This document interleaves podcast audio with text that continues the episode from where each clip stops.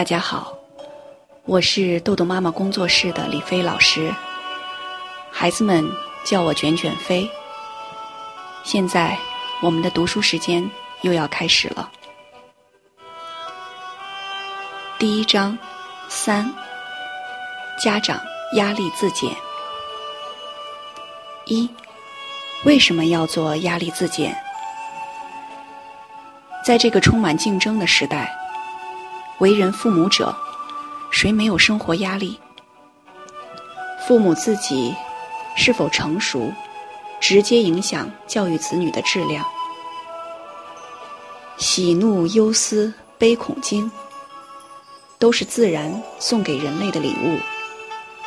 情绪不分好情绪与坏情绪，烦恼也是我们人生的伙伴。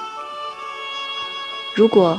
你可以这样想一想：我选择了婚姻，就等于我选择了婚姻给我带来的烦恼；我选择了要孩子，就等于选择了抚养孩子成长的烦恼。你可能就不会那么急，不那么生气，变得更有智慧，并能认识到情绪控制的重要性。媒体上时有报道，说某个家长把孩子打死了，或打伤了。那么这个父亲或母亲是天生的坏爸爸或坏妈妈吗？当然不是。他们在不发脾气时，对孩子是很好的，对孩子的生活照顾的无微不至。打完孩子以后，他们也非常后悔。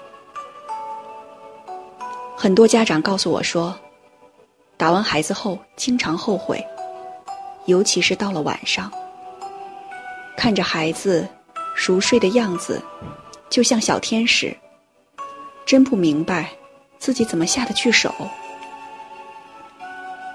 平常那么疼爱孩子的爸爸妈妈，为什么会做出让自己后悔的事情呢？用心理学的话说。这些家长的理智已经被情绪控制了，不是他来管理控制情绪，相反，他被情绪所控制，情绪占了上风。当我们进行压力自检时，就是给情绪找个出口。情绪需要流动，人不能总是停留在一种情绪里面。当压力比较大，心里很烦闷时，要给自己的情绪找个出口，别把气撒在孩子身上。父母进行压力自检，学习情绪管理，对于孩子建立自信也有帮助。孩子年龄小，不知道爸爸妈妈为什么高兴，为什么不高兴，他会觉得。是他惹的爸爸妈妈不高兴，会产生我是一个惹麻烦的孩子，我是一个笨孩子的自卑心理。很多这样的信息收录到孩子的大脑中，孩子会形成一些对自己的负面看法，在他的成长过程中，会对他造成不良影响。爸爸妈妈不高兴，孩子会处于自我责备的状态中。这是我们要学习情绪管理的一个重要原因。还有就是父母的情绪很容易被孩子学去。一名二十三岁的年轻人说：“他在一次情绪爆发时，他爸爸心脏病发作去世了。他总认为是他把爸爸气死的，非常的内疚。”他说。爸爸是个特别暴躁的人，经常打他和妈妈。他总想，长大后一定不要成为那样的人。但他从小在爸爸身上学会了这种处理情绪的方法。长大后，他的脾气也非常暴躁，打他的爸爸，最后造成了爸爸心脏病发作去世的悲剧。有的家长生气时口不择言，什么都敢说。有的家长生气时非常暴力，劈头盖脸就打骂孩子。这样的情绪，孩子都会学到的。学习控制情绪，受益的不只是我们，还有我们的孩子。二，压力测验。这里有三十道简单的问题，能粗略的估计。你目前感受到多少压力？现在，请你以最近六个月的生活情形来回答这些问题。不要在任何题目上花太多的时间，凭着直觉回答就可以了。如果大致符合，记一分；如果没有，记零分。如果完成后，计算自己的分数。这个测试只是帮助你了解自己的压力，并不是专业的压力测试。分数和解释仅供参考。如果你有进一步的需要，可以咨询专业的机构，获取更多的帮助。好，你准备好了吗？我现在要开始说题目了，请我们的家长们拿出一支笔，拿出一张纸。来记录自己的分数。一，你常感到让自己不舒服的紧张吗？二，你常看周遭的人不顺眼吗？三，你对自己的婚姻或感情生活感到不满吗？四，你常有睡不着觉或失眠的情况吗？五，你觉得生活中充满无力感吗？六，周遭有许多人常干扰或激怒你吗？七，你常吃糖果或甜食吗？八，你常有不想吃饭的情形吗？九，你抽烟或喝酒、喝咖啡的量越来越多吗？十，你发现要集中精神在工作上有困难吗？十一，你经常感到腰酸背痛吗？十二，你随手放的东西，常过不久就忘记放在哪里了吗？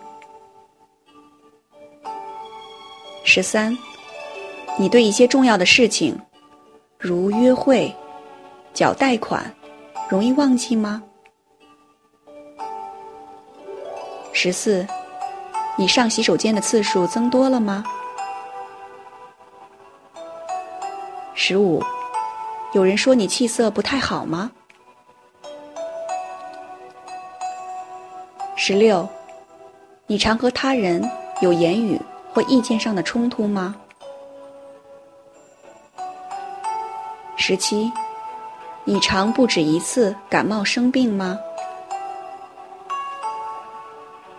十八，你在身体或精神上常感到疲劳吗？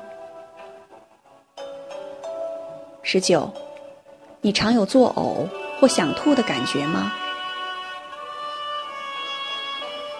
二十，你几乎每天都觉得轻微的头痛和眩晕吗？二十一，你常有胃部翻搅的感觉吗？二十二。你总是在匆匆忙忙的赶时间吗？二十三，你常被一些事情所烦恼或困扰吗？二十四，你常觉得自己不开心或不快乐吗？二十五，你常不想上班吗？二十六，你的手机二十四小时不关机吗？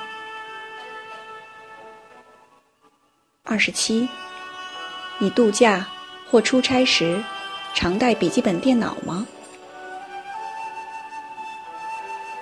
二十八，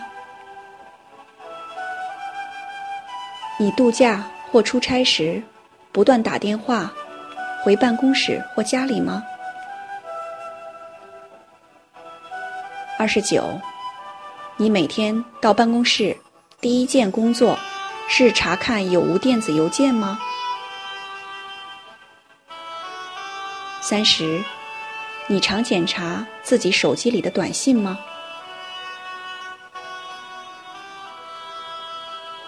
好，现在，请大家统计自己的分数，然后对比一下自己的分数，看看自己的压力值在什么水平。如果你的得分在一至九分，你正在承受着轻度的压力；如果你的分数在十至十八分，你的压力。已经达到了中等水平，你需要关注自己的压力，开始实施制定减压计划。如果你的分数在十九至三十分，你正在承受着高度的压力，请你注意，你急需减压，请你务必寻求专业的帮助。好，今天的内容就到这里结束了。如果您想下载时间管理训练的工具，请关注公众号“豆豆妈妈儿童时间管理”。感谢您的倾听，我们下次再见。